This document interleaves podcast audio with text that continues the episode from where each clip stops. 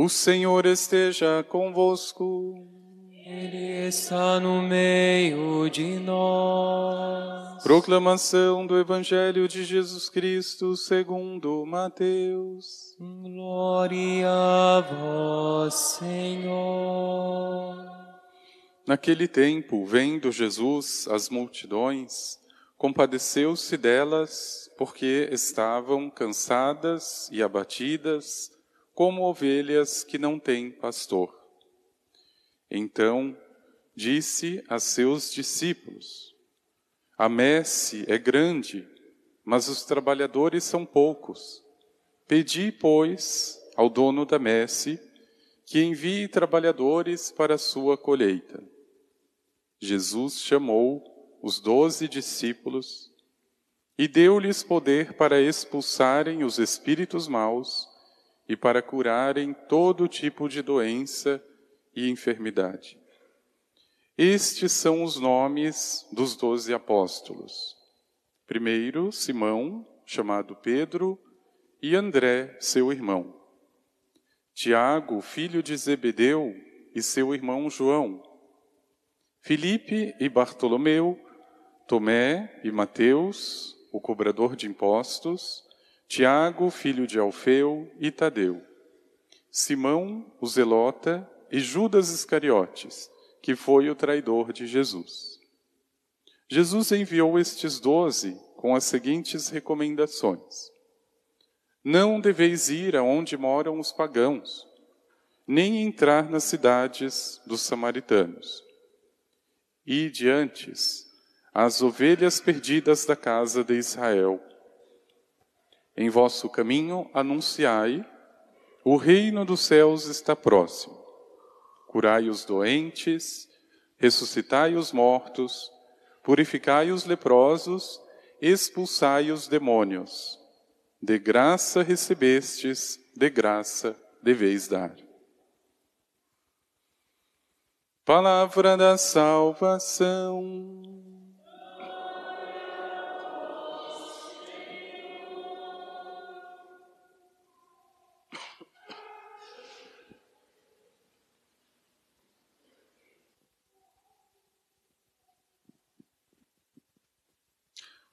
Hoje está todo mundo meio encolhido, igual o pinguim, né? Quem quiser tem uma fogueira ali fora esperando também.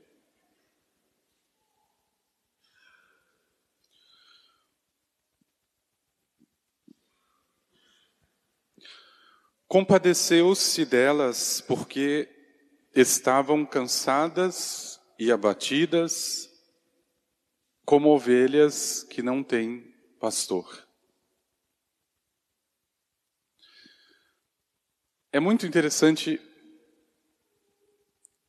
esta palavra, como ovelhas que não têm pastor. Não significa que não tenham pastor. Elas têm. E na verdade elas não têm vários pastores. Elas têm apenas um pastor. Se estão cansadas naquela impressão que Jesus tem ao olhar para aquele povo, não é por falta de pastor, do pastor único, do próprio Deus, que assume em Jesus o pastoreio da humanidade, mas do percurso que estas ovelhas não sem riscos, precisam fazer até chegar ao pastor de suas almas. Então, que fique uma coisa muito clara: não é que elas não tenham pastor, elas têm. E Jesus se fez homem exatamente para isso para pastorear todas as almas do mundo, todas. E por que estão tão cansadas, abatidas, como ovelhas que não têm pastor, se elas têm um pastor? Veja, meu irmão, minha irmã, se naquela época isso já era muito claro para Jesus, não é diferente na época que vivemos. Se olhar com sinceridade o povo cristão hoje, e eu diria de modo muito particular o povo católico, não é difícil perceber um certo cansaço um certo abatimento, mas não porque não, mas não porque eu não tenha um pastor. É porque querem me fazer crer que eu não tenho pastor. E isso é um exercício tão difícil nos dias de hoje. Ou seja, você lutar, e não é apenas com este mundo, é com os espíritos que estão nos ares, como diz Paulo, lutar com essa turma para não deixar e para não esquecer que você tem um pastor.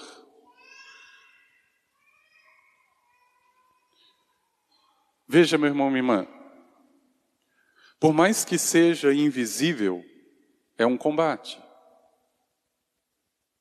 Existem verdadeiras estruturas e ninguém pode ser tão ingênuo a ponto de negar para tirar o pastoreio de Jesus e colocá-lo à deriva, à mercê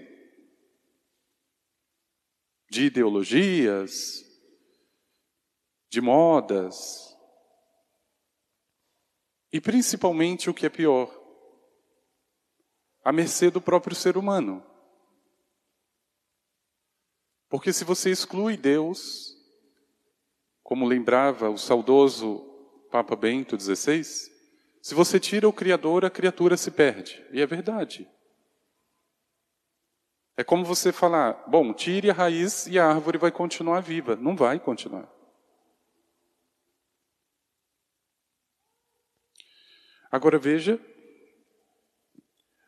o nosso pastor, que é um, olha para essa humanidade hoje ainda cansada, abatida,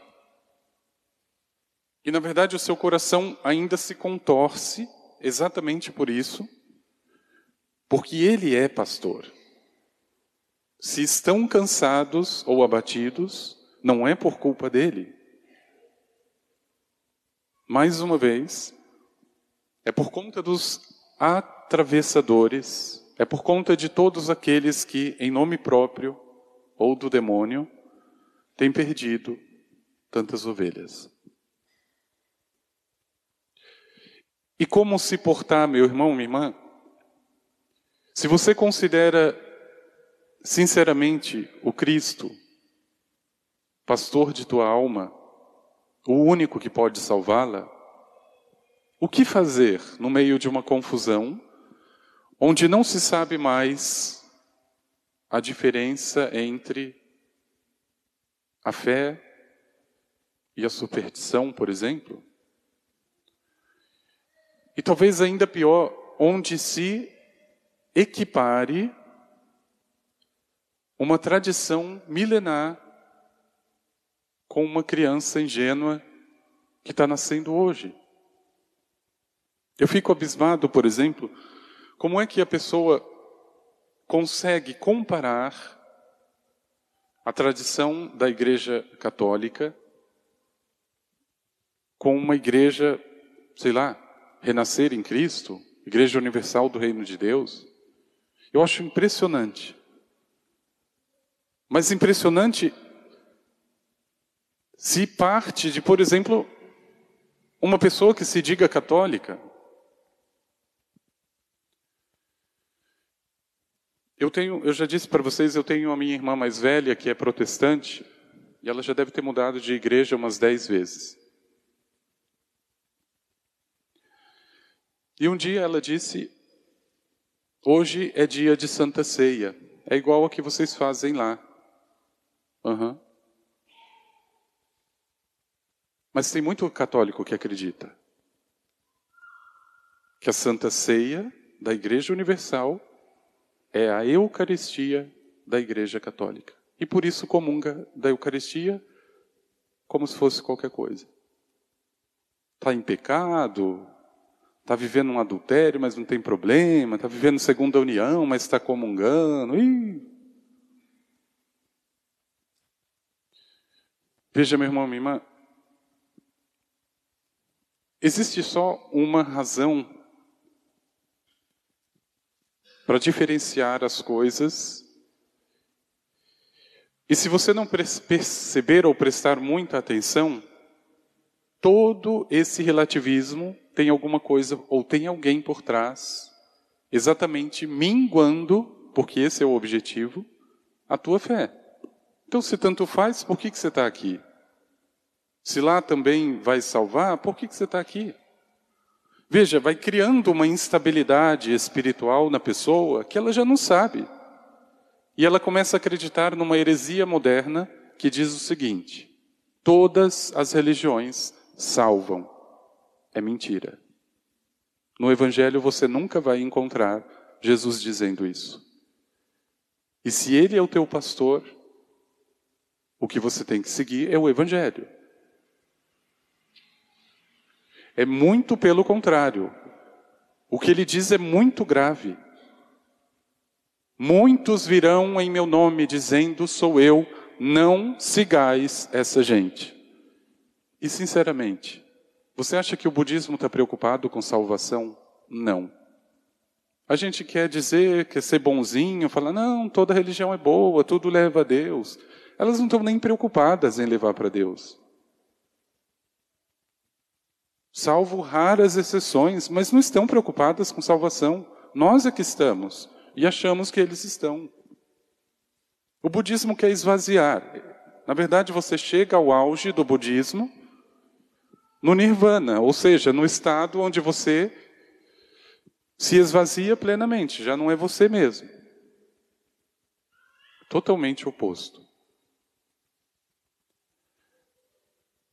E quando a tua fé vai se tornando assim, tão relativa, meu irmão, minha irmã, me desculpe, você vai ficar exatamente como aquele rebanho que Jesus percebeu, cansado. Cansado abatido. Então eu não encontrei respostas na Igreja Católica, eu vou pular de galho. Dez, vinte vezes. Se não resolver na Igreja Protestante, eu posso ir no Centro Espírita, eu posso ir na maçonaria, eu posso ir no lugar que tiver esse Deus que eu procuro. E tenha certeza, se você quer um conselho, estude a tua igreja.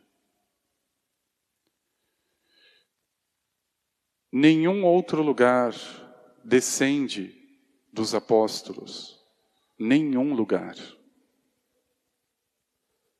Se eu hoje posso consagrar uma Eucaristia aqui, é porque eu recebi a imposição das mãos de um sucessor dos apóstolos. Você não tem isso em nenhum lugar.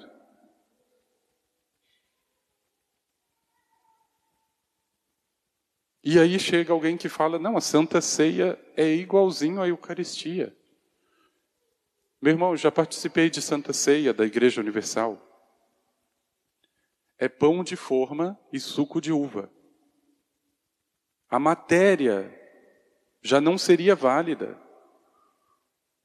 Porque o pão precisa ser sem fermento. A hóstia não tem fermento. É o trigo puro. O vinho precisa ser da uva e puro, não pode ser suco de uva. Só por aí se vê que existe um abismo.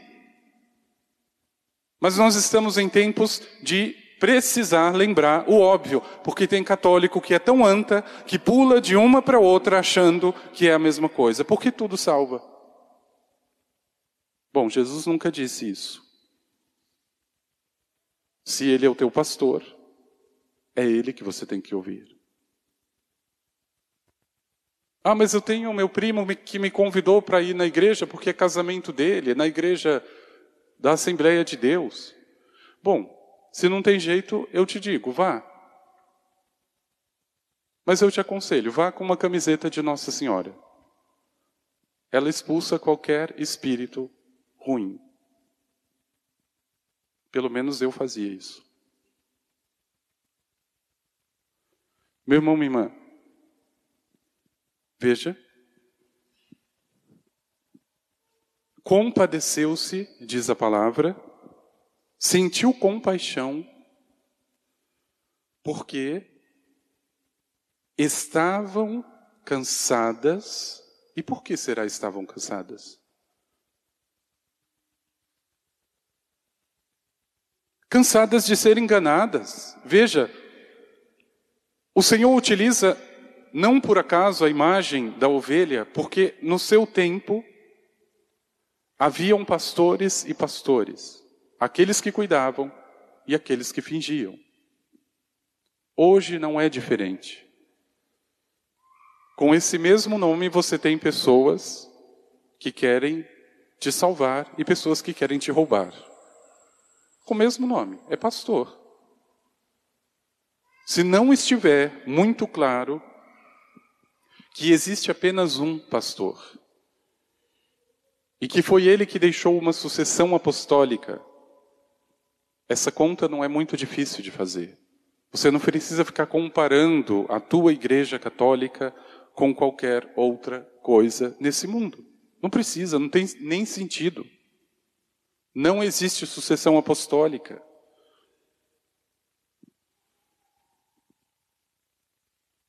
Eu sempre comparo. Como é que você pode comparar uma bisavó com a sua bisneta? Não tem como. Não é questão de dizer uma é melhor e a outra é pior. Não é isso. As duas são dignas. Mas não tem como comparar.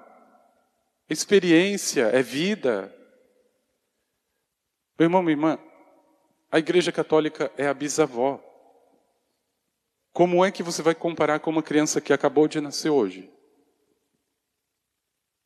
Não tem comparação, não tem conteúdo, não tem memória, não tem experiência, não tem nada. Ah, mas a igreja fulano também é bom, eles fazem o bem, ajuda todo mundo. Ninguém está dizendo que é boa ou ruim, que é pior ou melhor. Mas é uma criança. Ela não conhece nada.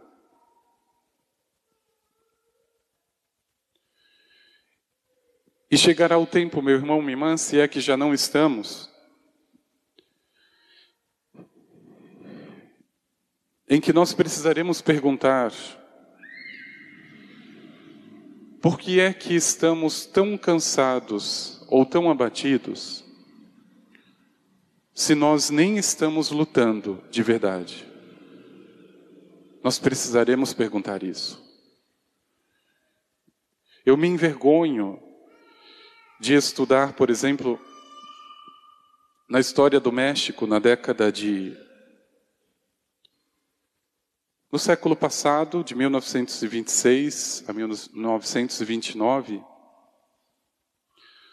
subiu ao poder no México um governo maçônico, um general chamado Plutarco Calles.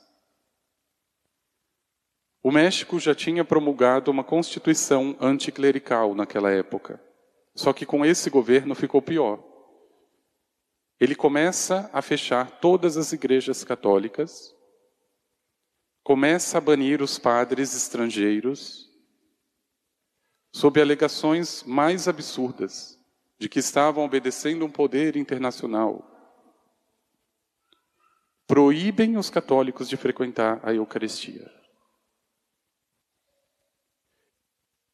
E quem se levanta para defender? Os cristeiros. Se for possível, assista um filme chamado Cristeiros. Nesse frio, é bem propício para assistir o filme. É impressionante.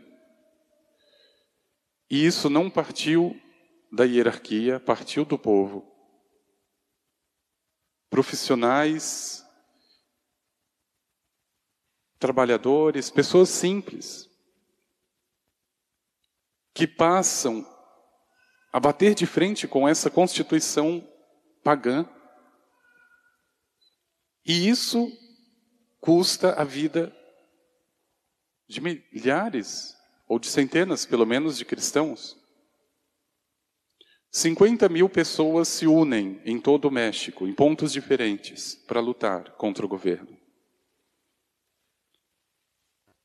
Os menos sortudos eram dependurados nos postes para que todos, todo mundo visse.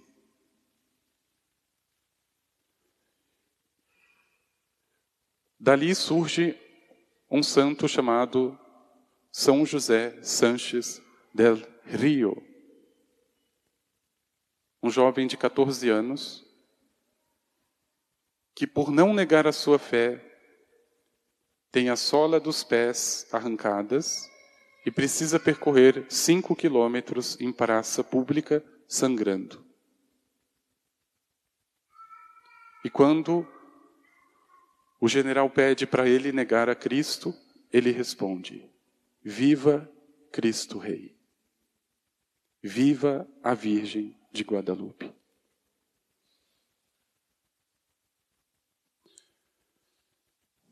Veja, se você perguntar se ele estava cansado e abatido, ele estava, muito. Mas ele sabia por que ele estava e por quem ele estava. E por que que eu estou cansado da minha fé e abatido, se nem lutando por ela eu estou? Eu acho impressionante. Eu não sei se isso é ingenuidade do católico. Nós não temos desconfiança da armadilha demoníaca que nós estamos sofrendo hoje. Nós não temos consciência. Exatamente por isso nós não estamos lutando. Meu irmão, minha irmã, não seja ingênuo, é um plano, é um plano de destruição da própria fé. E começando dentro da própria igreja. Pelo amor de Deus, as armas que você tiver à disposição, use-as. E se você ama, e se você de fato acredita em Jesus Cristo, você não precisa sair pulando dos galhos, você não precisa sair buscando sem te dar o direito de conhecer o tesouro da tua igreja. Não tem esse direito.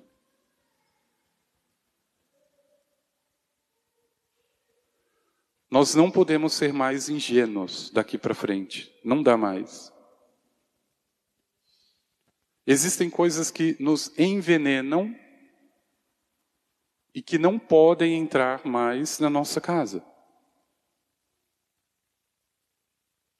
Veja, nós não temos uma constituição como do México do século passado, anticlerical. E na verdade nós temos. Não é oficial, é oficiosa, mas existe.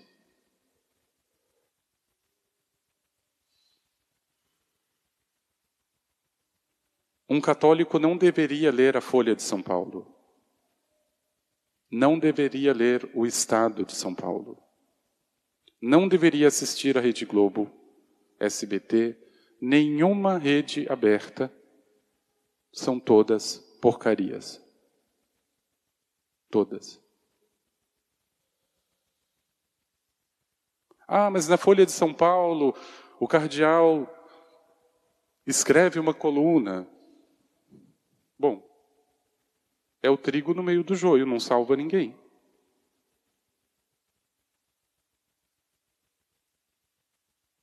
Sinceramente, nós temos que ter muito cuidado, muito. Os únicos jornais que eu tenho coragem de ler hoje é o Brasil Sem Medo e a Revista Oeste. A Jovem Pan também.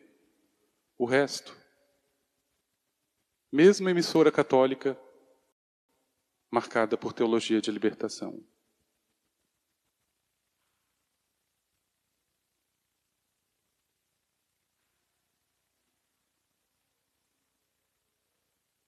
Depois nós percebemos por que estamos tão cansados.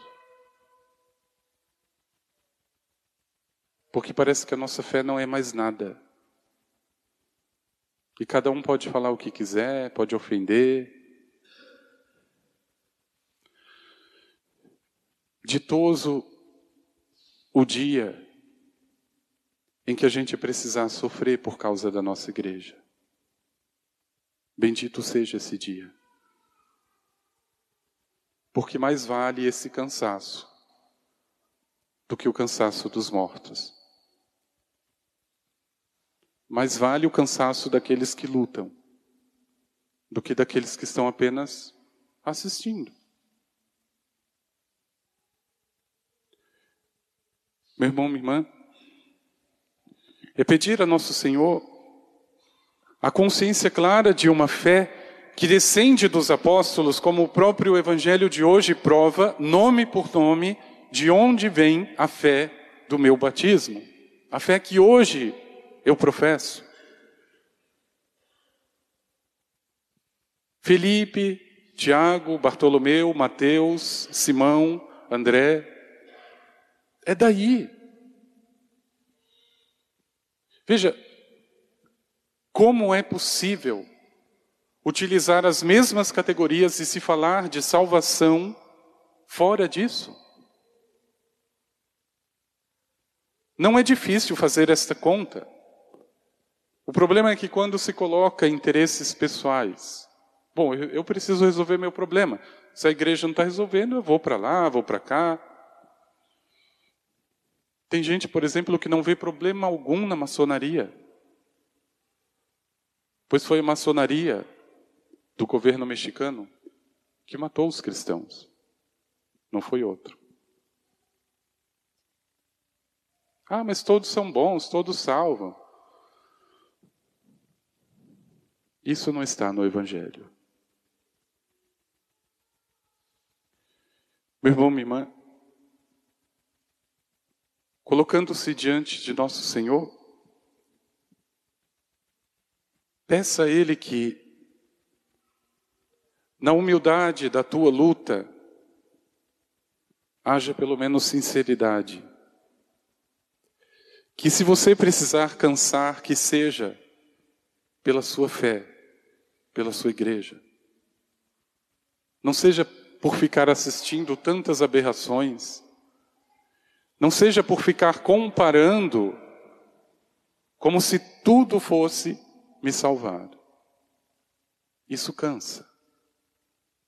Mas é um cansaço de morte, é um cansaço de perdição.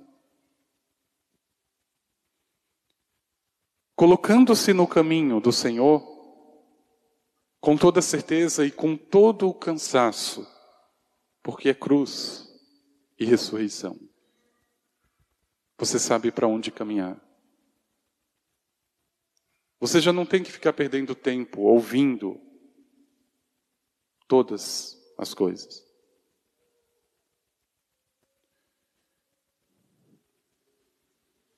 Mais uma vez eu faço esse apelo porque esse filme é extremamente impressionante. Quando você tiver possibilidades, assista. Está disponível na internet. Cristeiros.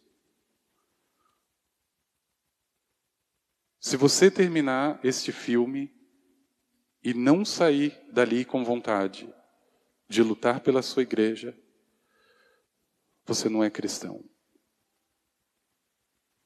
Você vê tantas igrejas quebradas, tantas pessoas mortas.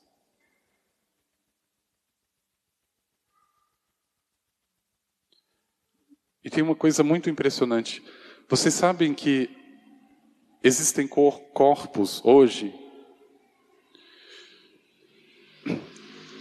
que passaram mais de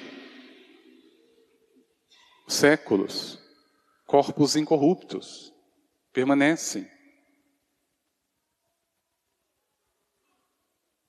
São Pio, Santa Catarina, corpos que não se desfizeram.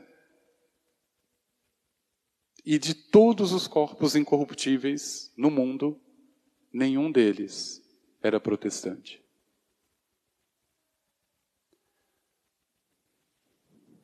Se a terra tenta nos confundir,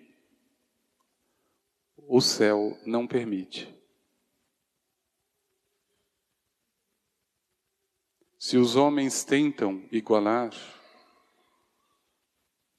Deus sabe exatamente os que são dele. Vamos pedir ao Senhor.